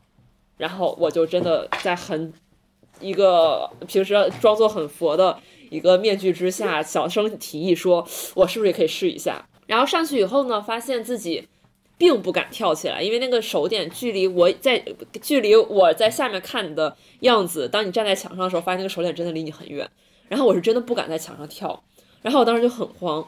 就想说，那我怎么办呢？然后突然就是旁边有人也这个线就长出了其他人，看到其他人的在这条线上有其他的解题思路，发现跳不上去没问题，你可以劈个叉儿啊。宋女士就用上了她最擅长的劈叉。对，我在岩那那个墙上的，柔韧性，对对，然后我发现我劈个叉就够到了，然后轻松解开这道题。然后我竟然爬上了一条严女士没有过的 V 二。我是菜鸡，我我也不知道这件事情给我最大的快乐是我我我搞了 V 二，还是搞了严女士搞不过的 V 二，反正就是当时啊喜悦到达巅峰。对，就是大概就是这是今年印象非常深刻的。我我想提一句啊，就是你说看到我尝试了非常多次，有受到激励，其实我也有过这种感觉。之前也是在白河看另一个朋友在尝试一条线，大概是中午十二点多，还非常炎热的时候，那个朋友他要尝试一条跳起来的线，我在下面看他尝试了一二十次，但后来听说是尝试了比这还多的次数，因为一直有人在下面保护他，他可以一次一次去尝试。我在下面很容易被这种事情激励到，我觉得特别的，就毫不夸张，其实当时有一点热泪盈眶。确实，你这么说，我都是有一点这种感觉。对，所以这其实是我到攀岩到现在，呃，还非常非常记忆犹新的瞬间。而且其实一条线你失败了十次二十次以后，你个人是有一些挫败感，但是你如果有勇气去克服这，最后能对，因为其实其实你在每一次尝试的时候，其实你都不说十次二十次，你尝试五次的时候，你基本就已经处在激尽力竭和心里很不爽的一个情绪里，了。其实负面情绪是有的。对，因为嗯你每一次尝试失败，尝试失败，但是你每次用尽全力去尝护自己的队友和底下面人的鼓励，是不是因为队友不放你下来？保护员保护员说：“你再试试的，我拉你一把。可以。但我反而会觉得，虽然尝试不成功的时候会有挫败感，但其实也会做了一会儿又想，也许下一次我就上去了。对对对，对，然后有的时候就是会开玩笑说：“我生气了，我今天要跟你杠到底。就是恰巧这种，就是我下次来之前你不准换线。没那么轻易 做到，但是最后通过自己努力成功的那一瞬间，你确实能获得非常多的对有你这个非常大的成就多巴胺的刺激，可能是你分泌你的激素，真的就是会获得不一样的快乐。哎，我还想补充一点，运动还给我带来的一种感觉，就是运动的状态是，可能是人类非常，它能呈现人非常原始的那种生命力的状态。然后我会在不同的运动里面接触一些不同的人，在这个过程里面，一是他们的生命力会让你受到感染，另外一种就是也会因为见到了更多更有意思的人，会觉得哎，生活还挺有意思。这件事情是一些新运动带来的新的收获吧。那我只能谢谢严女士不断尝试新的运动，不断认识新的朋友，然后从而帮助一个 I 型人格扩展了一些社交圈。难道难道我不是要说同样的话吗？我不是从小是免体生嘛，所以其实呢，就是我小时候就动过那个脊柱的手术，然后呢，我就没有参加体育课，然后我自己呢，肯定也没有做任何的运动，因为确实是处在一个比较脆弱的状态。然后呢，我后来就是成年以后，然后我发现我确实有好多好多的问题，比如说我会比其他的人更容易感冒。然后呢，我有很严重的鼻炎，而且呢，我大概每年都会做一次啊过敏原测试。结果呢，我每年的过敏源都在增加，然后包括大夫也在跟我说，说你这个其实还是应该增加一些运动，增强你的抵抗力。他说说你现在过敏的这个程度应该不会是天生的，应该是因为你个人的抵抗力太差了。然后包括我有好多经常会出现各种小毛病。然后比如说我会有各种的皮肤的湿疹什么啊，然后结果呢，我这个后来就是我的这个骨科的大夫，在我复查的时候，就是大概连续三年都跟我说，你得运动。然后呢，再结合我这个去看这个变态反应科的大夫跟我说你得运动以后，然后我确实就是也逐步开始尝试。其实就在我朋友说要结婚，然后打羽毛球之前，我已经开始，比如说啊，共享单车开始以后，我也开始尝试了骑自行车。在你之前也真的是好多年没骑过了，就确实是感觉动一动不一样，甚至感觉，比如说你夏天的时候出出汗，那个感觉也真的其实挺好的。其实一直待在一个温度舒适的环境里，然后你的肌肉对就也不累，也很放松。但其实反而可能会更累，你会更脆弱。其实你去刺激一下你的身体啊、心肺功能什么的，其实最后得到的快乐反而是更多的。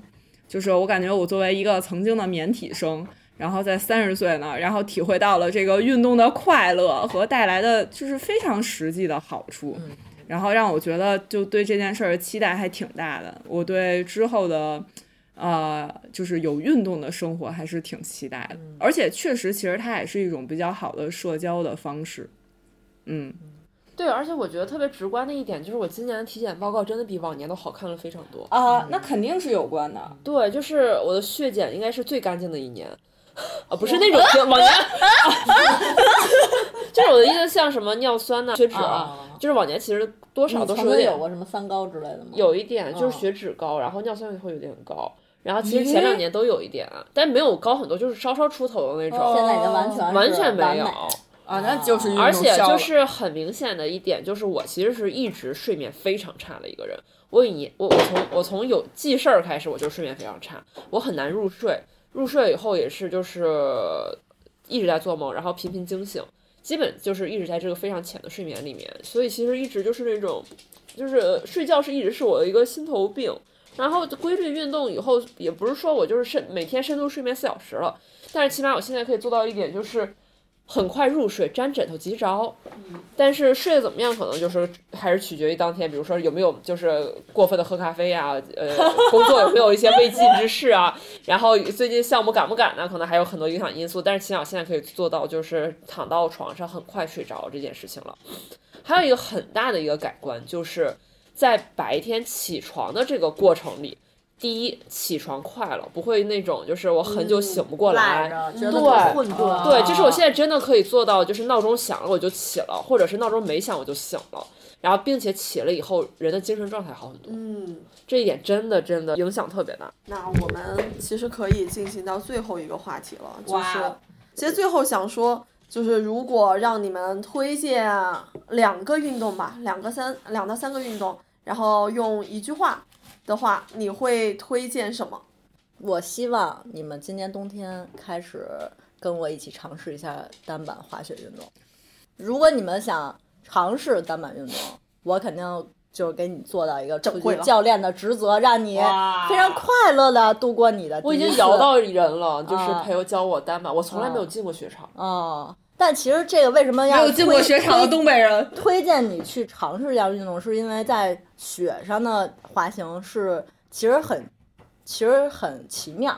所以它趋近于呃飞行了，就是说你你当你就可能跟冲浪是有异曲同工之妙，但是对于我这种非常害怕 就是非常害怕水的人呢，其实这个是另外一是种路上对对 对，但是对你就是还是挺期待的，等那个马上雪季就要到了。没事儿，咱们北京也是有很多那个比较不错的那个，没去过，南山啊，哦军东山也可以、哦啊，老牌儿的什么万隆八亿什么，其实你北京滑雪场可能都有点挺旧了，但其实挺多的，你你不用。那我就特别担心周末的时候人多。嗯那肯定是多不掉了。对，就但跟十一民宿差不多吧。但是它也现在有，它不是现在有啊，从从从很久都它都有那个夜场，就是咱们工作日哦下了班儿，然后咱们直接奔赴雪场，哎哎，那个畅滑，哎呦呦呦呦，畅滑三四个小时，当然心动那啊！那那个夜场的人确实会比周末的人会少一部分。啊，而且相对你夜看场是会如更冷你？其实你运动起来，如你嗯。不能是干站在那个雪，哦。你只要运动起来就不会说特别冷。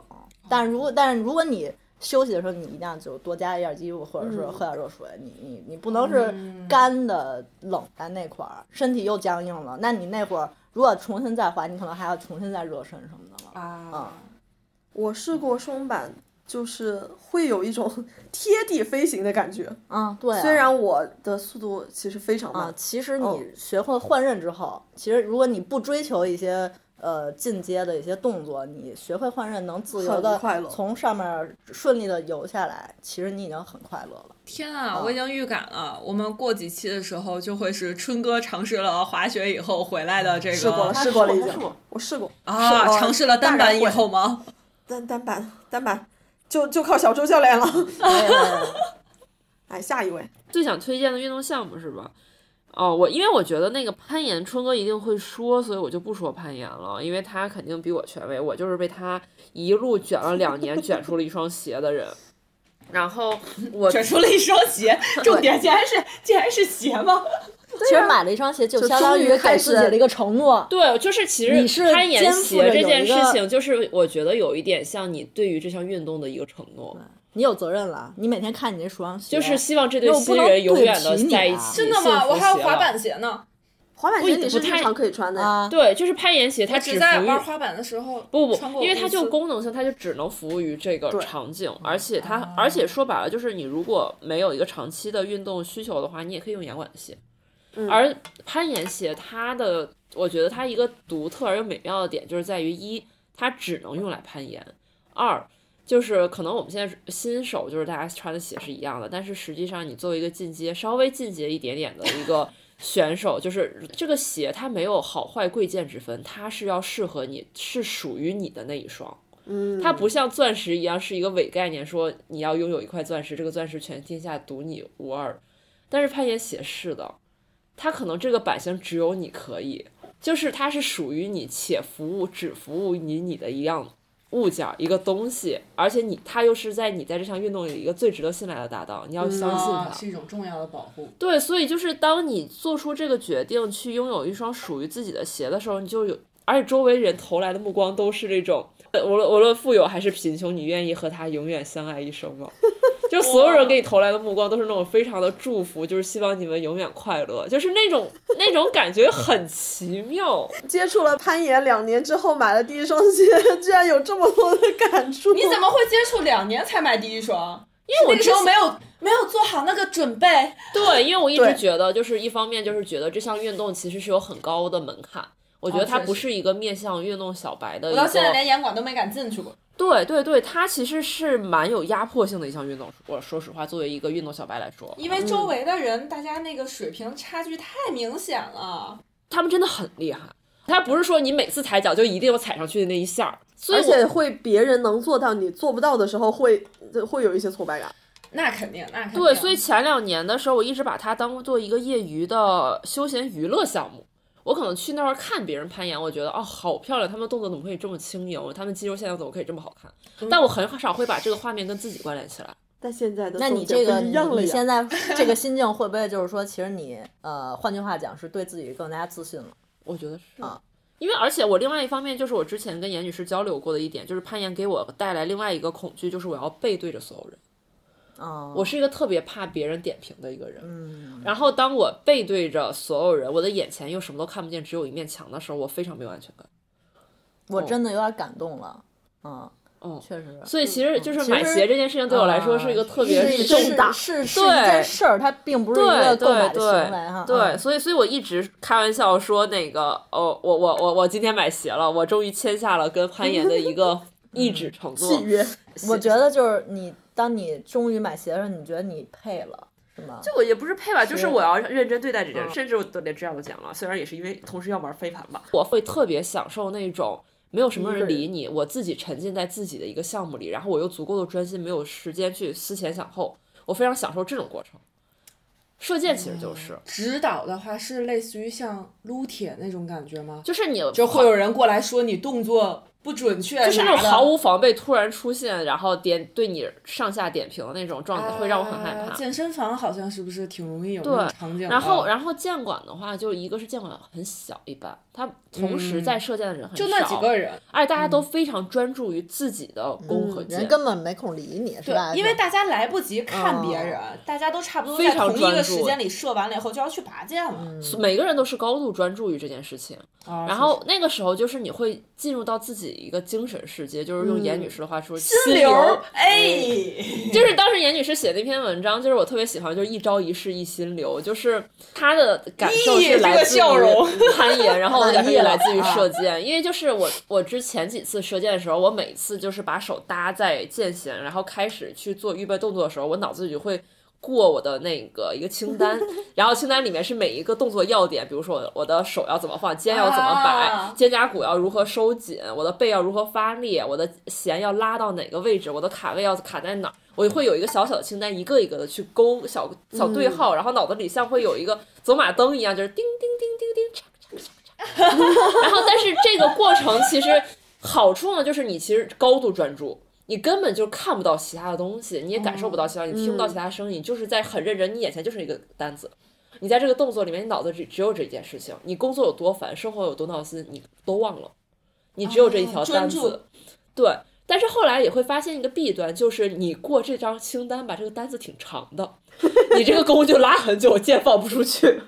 然后胳膊就开始抖了。对，然后当时就会觉得也是一个不好的事情，然后就会跟自己想说，要不要我换个方式，就是不要去那么死板的去过这个清单，我就是把自己放在一呼一吸放箭的这个过程中、去找一个感觉，然后你会发现进入到更神奇的一个状态，就是就是完全就是沉浸在自己的一个世界里，你能听到自己的呼吸声，你甚至感觉能听到自己肌肉收缩的声音。然后你去找那个感觉，你跟着那个感觉走，你每次发现自己找到那个感觉的时候，你的剑就会很稳。哇，那明明天我还约了宋女士一起射箭，明天我也好好的体会一下这个感受。嗯，就是你找到那个感觉的时候，你剑就会稳。但你找不到的时候，就是十次里大概八次都找不到。那个八次，我就在过，我就在过我的那个小清单，就是咱咱咱就提那两次，咱就提那两次。就是那种成功的那一次会让人非常的爽。就是那种你找到那个感觉，你听到你肌肉收缩的声音的时候，你会感觉对了。嗯，是，然后会期待下一次。而且其实就是那八次不准的时候，它并不会影响你对下一次的期待，对它不会让你觉得，对，它不会让你觉得那下周末我不想射箭，对对，你反而觉得迫不及待说下周末赶紧来。下周几，对对对，然后那个状态真的特别着迷，就是好享受啊！就是而且我也不用跟别人说话，我真的不喜欢跟别人说。我觉得单车我就不用讲了，我其实前面真的讲了非常多关于单车的理由。我真的我就是很喜欢骑车，但可能就是骑车，大家也会发现，就是跟射箭我的喜爱理由也有一点就是比较相像的，就是我骑车的时候不用跟别自己个儿人说话。我真的很不喜欢运动的时候一定要跟别人说话。我我明白你说那意思，嗯就是不被人打扰的运动嗯状态是会更好的。尤其像我，我不太擅长运动嘛，然后我就会其实更害怕。所以你看，我现在选这些项目，其实也都是因为有熟悉的朋友先入门了。那是因为朋友想要打羽毛球，然后我们几个人都是菜鸟，然后大家一起打。然后中间我记得有一次特别好玩，就是我们刚开始打羽毛球的时候，就在十里铺，然后旁边有一个一看就是那种长租的那块场地的那种很专业的那种人，然后我感觉他们得有四十多岁了，但是那个身材一看就是长期练羽毛球。他们四个人把旁边的那块场地就是蹭的，始终发出吱 吱呜吱的这种声音，然后我们这个场地就是哦啊啊，都是这种声音啊，对，就是完完完全不一样。然后中间他们轮换的时候，然后有一个男的，然后休息的时候，然后就跟我们说：“你们几个人是不是都不会打羽毛球？”然后我们说：“啊，是。”但是因为当时我们是男男女女嘛，所以倒是没觉得有人来搭话是有什么不妥的。然后呢，而且主要是因为他岁数确实摆在那儿，你知道吧？你就把他当长辈看了。然后他有说说，你看啊，我就看了一下，你们这四个人啊，怎么胳膊肘都不往上抬呢？说你们打球，你这胳膊肘得抬起来，你们都是夹着胳膊打球。然后呢，这个人就空手，然后给我们做了几个展展示，然后跟我们说，你们几个试试。然后我们几个人当时真的都特别乖巧的，就跟着他做那个动作，然后他还挥拍十次，对，挥拍，然后他还说说你们怎么发球不打对角线呢？你们知道发球要打对角线吧？然后我们几个人都都特别老实说不知道，然后那个人我感觉也有点崩溃，然后最后那个人说了一下说，现在天儿也挺好，其实你们可以在室外打的，感觉你们也 别浪不是费了。对对啊，对对，他们说这啊，场地也有这种人啊，对，他们说说这场地也不好约，然后我们就有一种一来我们都处职了，我们这个啊场地也挺好约的；二来就是，嗯，但是我们还是很感谢你告诉了我们要要发对角线，然后我们现在打球的时候，对只发对角线。对，我们现在打球的时候，有时候没发对角线的时候，我们都会互相说，哎。你怎么没发对角线？然后我们几个人就狂笑。然后我觉得就有朋友在，哎实际上你还是一个社交和朋友重聚，然后呢，然后还有加运动，我觉得大家是最快乐的时候。天哪，我们三个的点竟然是完全不一样的。是是，所以这就是运动很奇妙的点，它为什么能让这么多人喜欢？那我觉得不是说所有人都是看了奥运会，然后世界杯以后，然后特别的亢奋才喜欢运动。其实大家都是因为跟自己的身体相关，然后跟自己的生活相关，然后就不一样。就我我觉得是这样，所以我觉得我要推荐的话，那我就推荐羽毛球，因为它的入门的门槛真的很低。比如说谁会打对角线，对你就是跟朋友就是不打对角线，然后我们当时打的也挺开心的，对，而且我那几个朋友，我觉得拍婚纱照的时候身材很不错呀，哎，虽然不一定是拿羽毛球打的，但我觉得大家都挺开心的。那我要推荐的话，肯定是第一个要推荐的是攀岩。嗯，我我很好奇你的第二个是什么？刚才讲了特别多嘛，然后我还有一些刚才没有 cue 到的地方，就是攀岩真的可以很快的练出拉丝儿的背肌。女孩有背肌真的太漂亮了。哎，这是一个是。我见过春哥果还没引体向上的那个动作。你想，你夏天穿一吊带儿，走在路上，打死仨男的。什么什么？这段这这这个是刚才没有提到的一个点，美女，但你是大家打网球出身的吗？就但是大家应该就是我们所有人在安利的时候都会提到的一个点。然后还有一个就是刚才没有提到的，呃，攀岩的时候，有些爬难度有一个人给你保护的时候，你是把你的命交给你的搭档，就这种相互信任的感觉会非常好。所以在攀岩里面也有一个学问叫做怎么样找一个靠谱的搭档，其实也是还蛮难的。但一旦要上线了，你把你的决定把你的命交给搭档的时候，那个时候就完全信任着对方的感觉也还挺好的。然后如果要推荐第二个呢，那就是徒步。徒步是从今年开始入门的，也是从北图北京徒步者开始组织能带狗的汪汪队，我才开始去好好的去徒步。之前去过了云雾山和百花山，其实都非常的菜。等到了汪汪队组织的时候，想着说，嗯，狗都能走，我也能走。后来发现 狗都能走的，我可能不一定能走。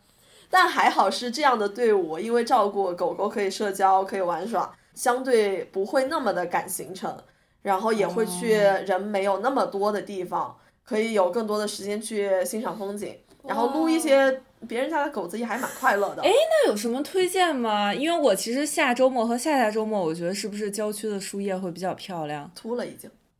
就是我推荐徒步的理由是，我其实每一次徒步，我很害怕下山。我是一个下山会下的人，我你我会可能坐着，宁宁愿坐着下来。我要坐缆车，那你是害怕受伤吗？还是我不会下山，很滑，很怕滑。然后一是装备，还有就是姿势那些不对，所以我每一次下山的时候，如果是非常长距离的下山，比如北陵的那一段，我基本上就是骂骂咧咧、哭哭啼啼的下山。但是每一次下完了以后，我都还想继续。就当时很痛苦，膝盖也会疼，但是会通过升级装备或者是学习，对，下次还想。前一段时间在看一本书，攀登尼采，然后讲到的一句话，我就觉得特别衬我的心情。